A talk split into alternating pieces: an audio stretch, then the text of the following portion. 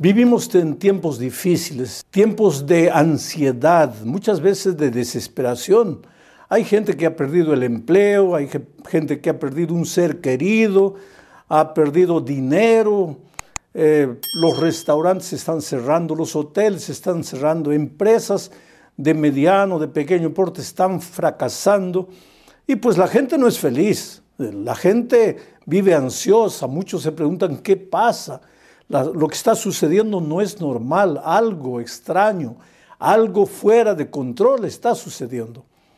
Qué bueno que vamos a abrir la palabra de Dios durante esta semana para ver qué es lo que hay por detrás de toda esta historia.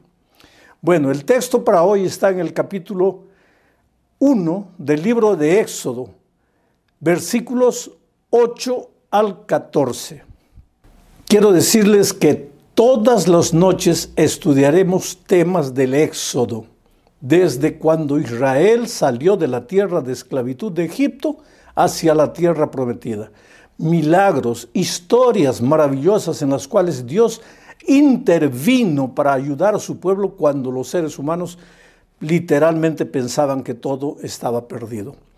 Ahora quiero decirles que las historias bíblicas no están en la Biblia simplemente por estar las historias bíblicas están ahí para enseñarnos lecciones hoy. Israel vivía oprimido del poder de Egipto. Hoy día nosotros vivimos oprimido del poder del mal, injusticia, violencia. Las cosas no salen como queremos. A veces luchamos, nos esforzamos, levantamos de madrugada, nos acostamos en la noche, trabajamos con honestidad, derramamos sudor, y sin embargo los sueños no se realizan. Parece que viviéramos en un país injusto, en un mundo donde las cosas están de cabeza para abajo. Por eso, al leer las historias y los milagros que Dios hizo con el pueblo de Israel en el pasado, podemos aprender lo que Dios es capaz de hacer en nuestra vida hoy, en nuestros días. Vamos al texto. Ustedes van a poder leer en la tela a medida que voy leyendo el texto. Éxodo capítulo 1, versículos 8 al 14. Empieza diciendo así, entre tanto se levantó sobre Egipto un nuevo rey que no conocía a José y dijo a su pueblo, se levantó un nuevo rey. Eso quiere decir que los tiempos pasan, los tiempos no son eternos, los reyes no son eternos, los gobiernos no son eternos. Y lógicamente las circunstancias tampoco son eternas. En el caso de Israel, se levantó un nuevo rey que ya no conocía a José y al pueblo de Israel. Porque ustedes saben la historia bíblica, no voy a leer toda la historia, pero José, sus hermanos, su padre, toda su familia se trasladaron a Egipto por causa de una sequía que había asolado la tierra donde ellos vivían en Egipto fueron bien recibidos. José era una especie de ministro de economía del país. Eh, él reveló al faraón que vendrían tiempos de hambruna, de sequía, y eh, el faraón le encomendó a él el trabajo de preparar silos, preparar depósitos donde almacenar trigo para los tiempos de hambruna y los tiempos peligrosos llegaron y Josué era considerado un hombre importante en el país de Egipto. Entonces José mandó llevar a toda su familia para Egipto y era bien considerado, el pueblo de Israel era bien considerado en los tiempos de ese faraón. Pero dice el texto bíblico que aquí surgió un nuevo rey, porque los tiempos cambian, querido. El hecho de que hoy estás bien, estás bien empleado, hay pan en tu mesa, la familia está unida, tienes salud, tienes vida, no quiere decir que siempre va a ser así, porque los tiempos cambian. Este texto nos enseña la lección de que los tiempos cambian, aparecen nuevos reyes, aparecen nuevas circunstancias. Mañana puede ser que las cosas no estén tan bien como estén hoy. Y si por otro lado en este momento estás sintiéndote mal, estás sin empleo, sin empleo, sin dinero, sin familia, las cosas están mal para ti, no te desesperes, porque los tiempos cambian, no solo cambian para mal, cambian para bien también. Tú sabes que la noche, por más oscura, por más fría, por más tenebrosa que parezca la noche, dura solamente 12 horas. Después sale el sol de un nuevo día. Alégrate, querido, no te desesperes. Si tú crees en Dios, si tú confías en Dios, por más que en este momento las cosas no estén bien para ti, va a salir el sol de un nuevo día. Bueno, el texto bíblico dice que se levantó un nuevo rey que ya no conocía a José. Porque infelizmente en este mundo vivimos bajo esas circunstancias. A veces el gerente de la empresa donde tú trabajas te considera, tú eres su hombre de confianza, te tiene en buen concepto, pero de repente por algún motivo él se, jubila o se retira o sale de la empresa, viene un nuevo gerente que ya no te conoce. Y no te da la oportunidad de demostrar que vales, sino que te comienza a colocar dificultades en el camino y muchas veces tú te sientes con ganas de renunciar, de salir de la empresa, porque en esta vida esa es una realidad. Infelizmente alguien ayuda al que conoce, al que no conoce no lo ayuda, no le da la oportunidad de probar que vale. Este es el mundo en que vivimos. Pero vamos a seguir leyendo el texto bíblico. Ahora vamos al versículo 11. Entonces ese rey nuevo que subió le dijo a su pueblo, miren lo que le dijo, he aquí el pueblo de los hijos de Israel es mayor y más fuerte que nosotros. He aquí el pueblo de Israel es mayor y más fuerte que nosotros. El pueblo de Israel era el pueblo de Dios, querido. Ahora, el hecho de que Israel era el pueblo de Dios no es simplemente porque Dios caprichosamente escogió a un pueblo en detrimento de los otros pueblos. No es porque Dios escogió a Israel que el pueblo de Israel era dueño exclusivo de la salvación, no es así. Dios escogió al pueblo de Israel para ser un instrumento a través del cual él pudiese alcanzar a todas las naciones del mundo. El pueblo de Israel debería reflejar el carácter de Dios de tal manera que todas las naciones del mundo se sentirían atraídas a Israel, al pueblo de Dios. La salvación era para todos, Israel era el instrumento. Dios había escogido a Israel, por eso Israel era una nación próspera. Y lo que te digo es que si tú eres un hijo de Dios, el plan de Dios para ti no es que seas un hombre derrotado, una mujer derrotada, no es que tengas un hogar destruido por los conflictos de esta vida, no es que vivas arrastrándote, viviendo, pidiendo favores a las personas. Dios quiere que tú seas nación grande, nación especial, nación santa, un pueblo victorioso, de éxito. Dios es un Dios de abundancia. Él quiere abrir las ventanas de los cielos y derramar bendición sobre ti hasta que sobreabunde. El otro día yo encontré una persona que me decía, ay pastor, mi destino es sufrir, yo nací para sufrir. Unos nacen con estrella, otros nacen estrellado. Oh pastor, yo nací estrellada, yo no tengo suerte, yo vivo sufriendo. Cuando yo era niña ni siquiera conocía a mis padres.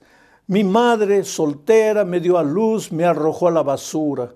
Alguien me recogió, después me adoptaron. Mis padres eh, nunca demostraron amor para mí, entonces yo cargo traumas en mi vida, yo no soy feliz, he nacido para sufrir y aunque he conocido el Evangelio y le he entregado mi, mi vida a Jesús, parece que las cosas no funcionan para mí. Oh querido, te digo una cosa, si le has entregado la vida a Jesús y parece que las cosas no funcionan en tu vida, es porque tienes que reevaluar eso que tú llamas le he entregado mi vida a Jesús. Tienes que reflexionar cómo estás yendo, cómo estás caminando. ¿Qué, qué, concepto tienes tú de decir le he entregado mi vida a Jesús? ¿Tú crees que le has entregado tu vida a Jesús solamente porque vas una vez por semana a la iglesia?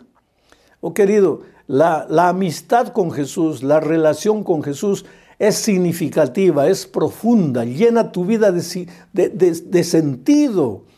Cuando llega la noche no te revuelcas en la cama desesperado sin saber qué hacer, para dónde ir, te sientes culpado, te sientes vacío, te sientes que no, que no, no has venido a este mundo sin un objetivo para tu vida. Ese no es el plan de Dios para ti. Tú eres precioso. Quiero mirarte a los ojos para decirte, tú eres precioso para Dios. Cómo Dios te ama. Dios tiene el mejor plan para tu vida. Y Dios tenía ese plan para Israel. Pero infelizmente había subido un nuevo rey que ya no conocía a José y entonces comenzaron los problemas, pues porque este rey le dijo a, su pueblo, hay que cuidarnos con este pueblo de Israel porque Dios los bendice, Dios los cuida, y eso quiere decir que cuando Dios te bendice porque eres fiel, los incrédulos, la gente que no conoce a Jesús, te mira con envidia y te ve hasta como gente peligrosa porque tú tienes la bendición de Dios. Entonces, ¿qué hizo este rey? Mira lo que dice el versículo 10. Ahora pues, seamos sabios, interesante raciocinio del rey, seamos sabios, le dice a su pueblo, ¿para qué?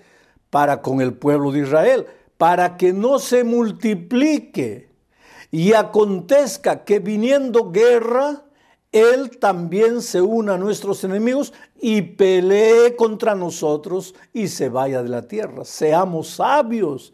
Vamos a destruir a este pueblo de Israel. No vamos a dejar que crezcan, que progresen, que se multipliquen, porque son un pueblo peligroso. Ah, querido, es que los hijos de Dios son temidos, porque a veces cuanto más te persiguen y más te golpean, más Dios te bendice y más prosperas y ellos no saben qué hacer. No, en realidad no son ellos los incrédulos, es el diablo que trabaja por ellos. Es el diablo que se mete en el corazón y les dice, ahora mira, oprímelos, persíguelos, porque tú no te sientas triste cuando no eres bien visto en la universidad por causa de tu fe. No te sientas triste cuando no eres visto en tu familia por causa de tu fe. Porque las personas son interesantes. El otro día yo conocí un, un joven que estaba en las drogas, había aprendido a, beber en la casa de los padres, porque los padres pues todo es borrachera, hay cumpleaños borrachera, Día de las Madres borrachera, Navidad borrachera, borrachera, borrachera. Y el, el muchachito con 11, 12 años, porque así a veces son los seres humanos, no tienen eh, capacidad de educar a los hijos. Tú eres macho, tú eres mi hijo hombre, tú tienes que aprender a beber. Y le daban tequila cuando el pobrecito tenía apenas 10, 11 años. Entonces cuando llegó a la adolescencia ya era un borracho, ya era un alcohólico. Después se rebeló contra los padres, abandonó la casa, se metió en las drogas, vivió en la promiscuidad y un día se encontró con el Señor Jesucristo. Y bendito el día que Jesús llega a tu vida. Bendito el día que tú te dejas encontrar por Jesucristo, porque ese día cambia todo. Jesús entró a la vida de este muchacho, él cambió de la vida, volvió a la casa, mira, volvió a la casa, ahora ya no bebía, ya no usaba drogas, porque si tú le entregas la vida a Jesús, pues vas a tener en cuenta que tu cuerpo es templo del Espíritu Santo. Y si tu cuerpo es para adorar a Dios, tienes que mantener tu cuerpo limpio, sano, limpio de vicios, limpio de, cosas nocivas que arruinan tu salud. Pero la familia, en lugar, en lugar de alegrarse, lo miró mal y le dijo, ¿qué? Tú te has vuelto ahora una mujercita, tú ya no bebes. Miren cómo son las cosas. Entonces, queridos, el pueblo de Dios va a ser muchas veces burlado, va a ser criticado, va a ser juzgado, va a ser condenado por la gente que no conoce a Dios. Pero tú no te preocupes. El pueblo de Egipto comenzó a perseguir y a molestar al pueblo de Dios. Mira lo que dice el versículo 11. Entonces pusieron sobre ellos, sobre los israelitas, comisarios de tributos, que los molestasen con sus cargas Mira esta palabra, que los molestasen con sus cargas. Y edificaron para Faraón las ciudades de almacenaje Pitón y Ramesés. Versículo 12. Pero cuanto más los oprimían, tanto más se multiplicaban y crecían, de manera que los egipcios temían a los hijos de Israel. Ahora el versículo 13. Y los egipcios hicieron servir a los hijos de Israel con dureza. Y finalmente el versículo 14.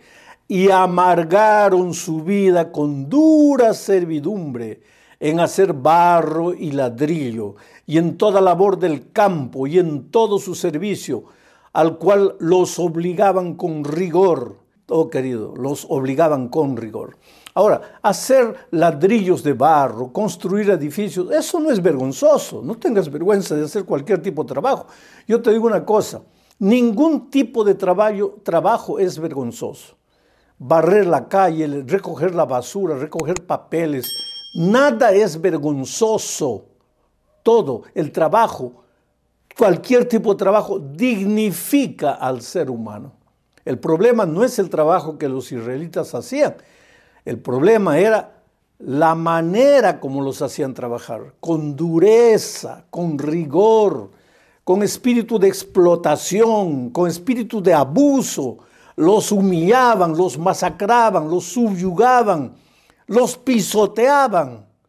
¿Para qué? Para exterminar al pueblo de Israel. Pero ¿qué dice el texto bíblico? Cuanto más lo oprimían, el pueblo más se despertaba, el pueblo más éxito tenía, Dios más lo bendecía.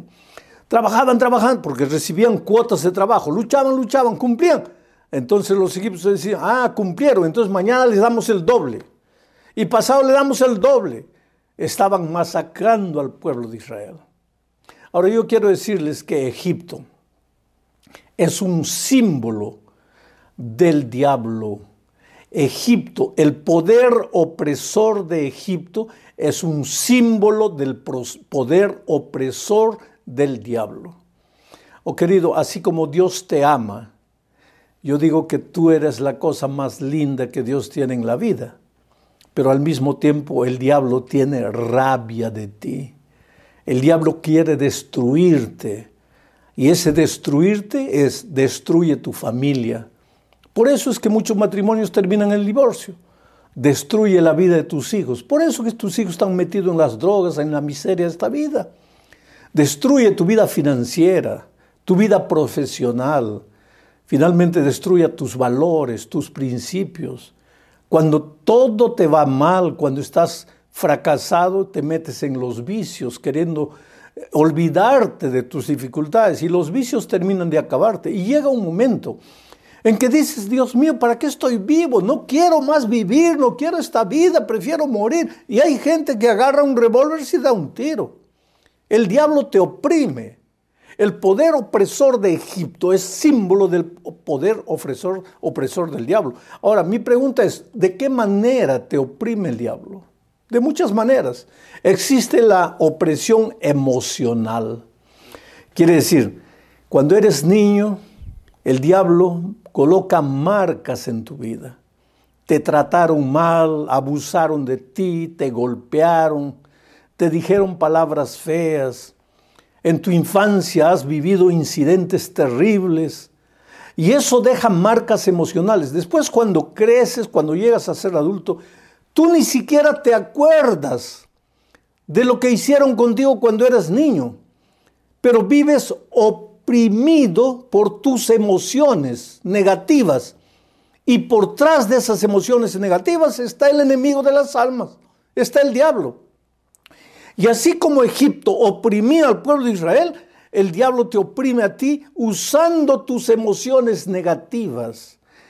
emociones que no te dejan ser feliz. A veces tú ya de grande te preguntas, pero ¿por qué no soy feliz? Tengo todo para ser feliz. Un día un hombre me dice, pastor, yo amo a mi esposa, yo amo a mis hijos, pero a veces llego a la casa, les grito, los golpeo, los, maltrato y pastor, yo no me entiendo porque yo amo a mi familia. Ahora, si yo los odiase y los golpease, sería lógico, pero yo los amo. ¿Y por qué en lugar de cuidarlos yo los maltrato? No me entiendo, pastor. Y después cuando él hizo un tratamiento psicológico, conversando con el psicólogo, él se acordó que de niño él era maltratado por sus padres, él era maltratado por las personas, él se había olvidado de eso, pero de grande esas heridas emocionales salían a flote y ahora él era un pobre oprimido de sus emociones o esclavo de sus emociones. Nuestras emociones son traicioneras, por eso Jeremías dice, misterioso es el corazón humano y perverso, ¿quién lo conocerá? Y por eso Salomón dice, hay camino que al hombre le parece derecho, pero su fin es la muerte. Tus emociones están distorcidas. ¿Por qué? Una joven que hace poco estuve conversando, los papás, ella está de novia y se va a casar. Los papás le dicen llorando, hija, no te cases. Ese hombre no es un buen hombre, no, no vas a ser feliz. Los hermanos le dicen lo mismo, los amigos le dicen lo mismo, sus profesores le dicen lo mismo, los hermanos en la iglesia le dicen lo mismo, el pastor le dice lo mismo y ella quiere casarse. ¿Y sabes cuál es el argumento? Yo lo amo. Pero es que el amor construye, el amor nunca destruye. Yo le dije, hija, pero tú no te has puesto a pensar que tal vez parece que todos están equivocados, tú eres la única que tiene la razón. ¿Por qué no has pensado que tal vez ellos están ciertos y tú estás equivocada? ¿Y sabes lo que me dijo? Pues pastor, si yo estoy equivocada, si mis emociones me están traicionando, pues yo me separo. Si, si el casamiento no funciona, me separo. Oh querido, quiere decir que hoy día ella ya está llegando al matrimonio, no para estar casada por el resto de la vida, sino que si no funciona, se separa. Emociones. Nuestras emociones nos esclavizan brota el odio, brota el rencor en nuestro corazón por una persona, esa persona a la cual odiamos ni se importa con nosotros. Y nosotros de día y de noche estamos rumiando el odio, el rencor. Esa persona que nos hizo mal está feliz de la vida y nosotros aquí sufriendo y, y, matándonos con nuestro propio rencor, porque el rencor es como un veneno que vas tomando y no afecta al que te hizo daño, te afecta solo a ti. Entonces, hasta por amor a ti mismo, perdona a tus enemigos. Pero pastor, es que no puedo, es que lo que me han hecho es terrible, no puedo. ¿Y sabes por qué no puedes? Porque vives oprimido, esclavo de tus emociones. Y así como Dios libertó a Egipto del poder a Israel del poder opresor de Egipto, te puede libertar a ti también del poder opresor de tus emociones. ¿De qué otra manera el diablo te esclaviza? A través de la opresión financiera. Una señora en los Estados Unidos me decía, pastor, me pueden acusar de lo que sea, menos de ser ociosa, porque yo trabajo en dos empleos. Salgo de uno, entro al otro. Salgo de la casa a las 5 de la mañana. Vuelvo a la casa a las 10 de la noche. Esa es mi vida. Gano relativamente bien, 70 mil dólares en los Estados Unidos por año es un buen sueldo. No es para quedarse rico, pero no es para pasar necesidades. Pero esta señora me decía, pero pastor, no entiendo. El dinero parece que se escapa de mis dedos como arena, se me va como agua. No me dura nada, para nada. Vivo endeudada, debo una tarjeta de crédito, a la otra tarjeta de crédito, debo a una persona, debo a la otra persona. Es que es una pobre mujer oprimida financieramente. El diablo te oprime a través de las finanzas.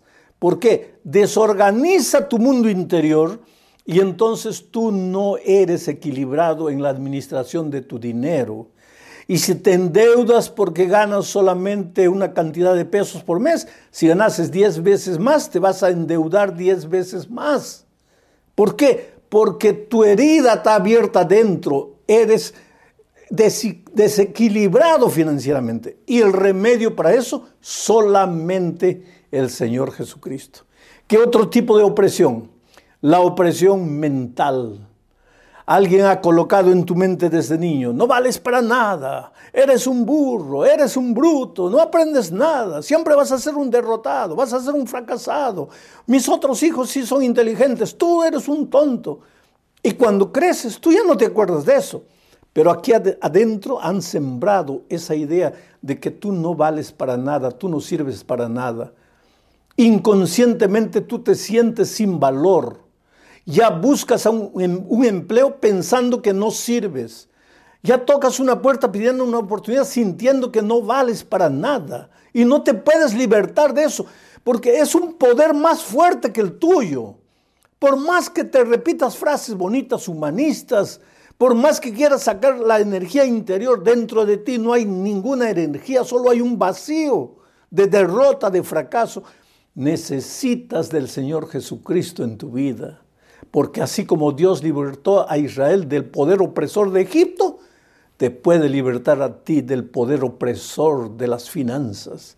¿Qué otra, qué otra opresión? La opresión circunstancial. Circunstancias que te rodean, circunstancias difíciles. Pero te digo una cosa, no hay circunstancia difícil. Hay hombres y mujeres de poca fe, porque para el que cree todo es posible. Si tú realmente crees en el Señor Jesucristo, si tú confías en Él, ah, cuando tú te arrodillas y conversas con Dios, después que te levantas de, tus rodillas, tú ya no eres cualquier hombre, tú eres un gigante.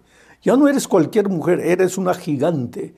Y que vengan las circunstancias que vengan, tú enfrentas todo, tú derrotas todo no hay enemigo capaz de derrotarte porque tú vas para adelante en el nombre de Dios.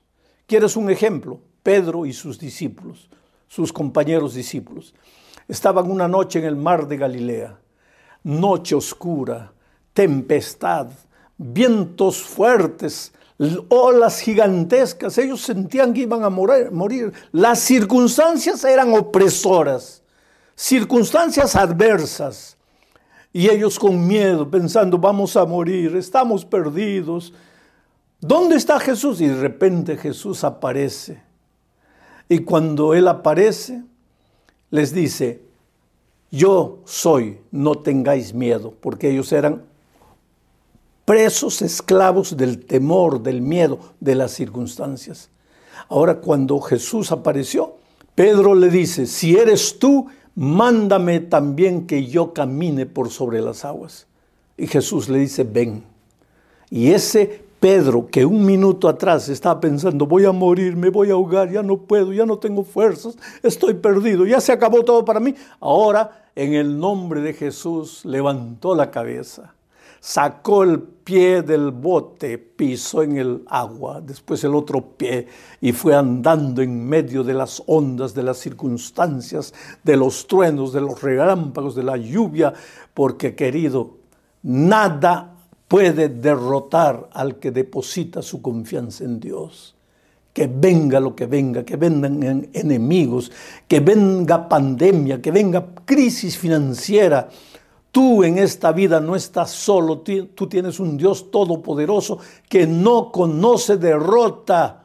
No hay nada que te pueda derrotar, no hay nada que te pueda acabar en esta vida. Yo quiero contarte ahora la historia de Guadalupe Pietra. Guadalupe Pietra nació en la iglesia, pero nunca se bautizó. Sus padres eran miembros de iglesia. Cuando ella llegó adolescente, pues atraída por las luces de esta vida, de este mundo, se fue. Fue endureciendo su corazón lentamente. Muchas veces le hablaron, la llamaron, la invitaron de vuelta a la iglesia. Nunca más quiso saber nada de la iglesia, hasta el año pasado, cuando vino la famosa pandemia, el famoso COVID. Sus padres quedaron enfermos, lucharon con la enfermedad un buen tiempo en casa fueron al hospital, fueron entubados.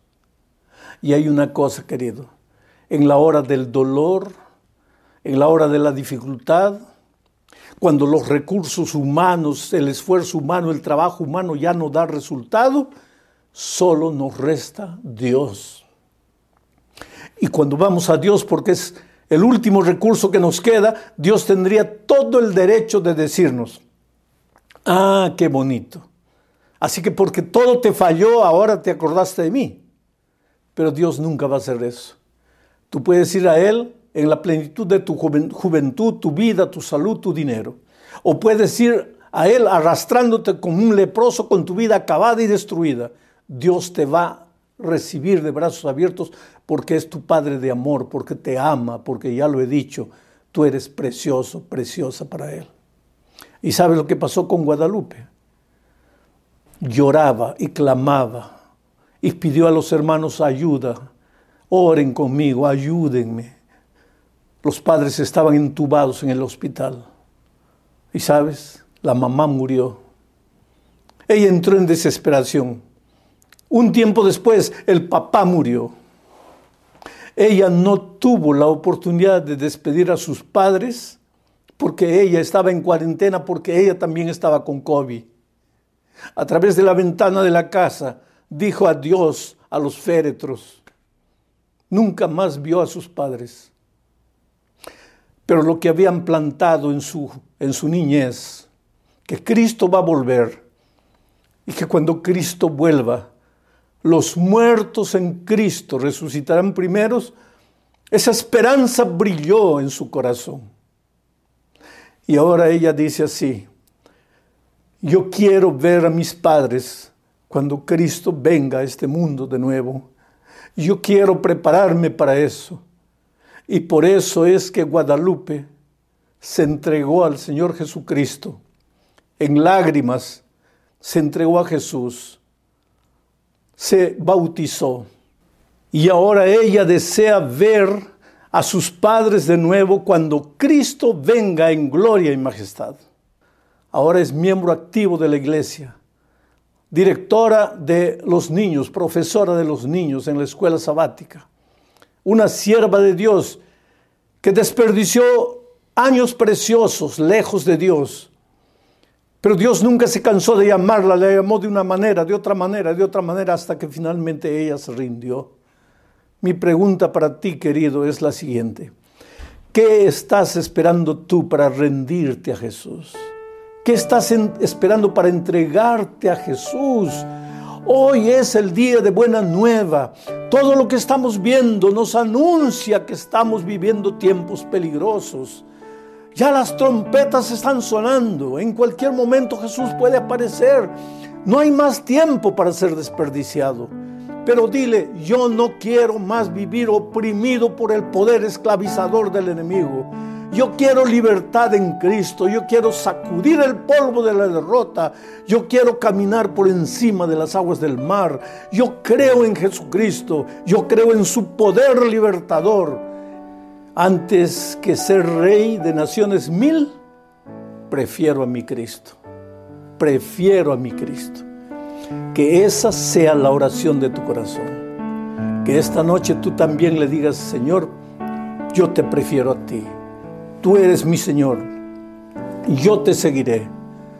Yo colocaré mis manos en las tuyas e iré por donde tú me lleves. Vamos a inclinar el rostro para orar. Oh Padre querido, gracias por las decenas y decenas de personas en todo el país que han expresado su deseo de ser bautizadas. Han expresado su deseo de continuar estudiando más la palabra de Dios. Han expresado su deseo de rendirse a ti, de entregarte tu corazón, de entregarte su corazón. Oh Dios mío, extiende tu mano y toca esas vidas y bendice a esas personas. Y si hay personas luchando en su corazón, ayúdalas a tomar la decisión. Esta semana es una semana decisiva, es una semana clave en la vida de esas personas. Y si esta noche ha habido personas que por primera vez han escuchado tu palabra, extiende tu mano y bendice a esas personas. Y que busquen una Biblia y que estudien tu palabra y que, te conozcan más y que se entreguen a ti. En el nombre de Jesucristo. Amén.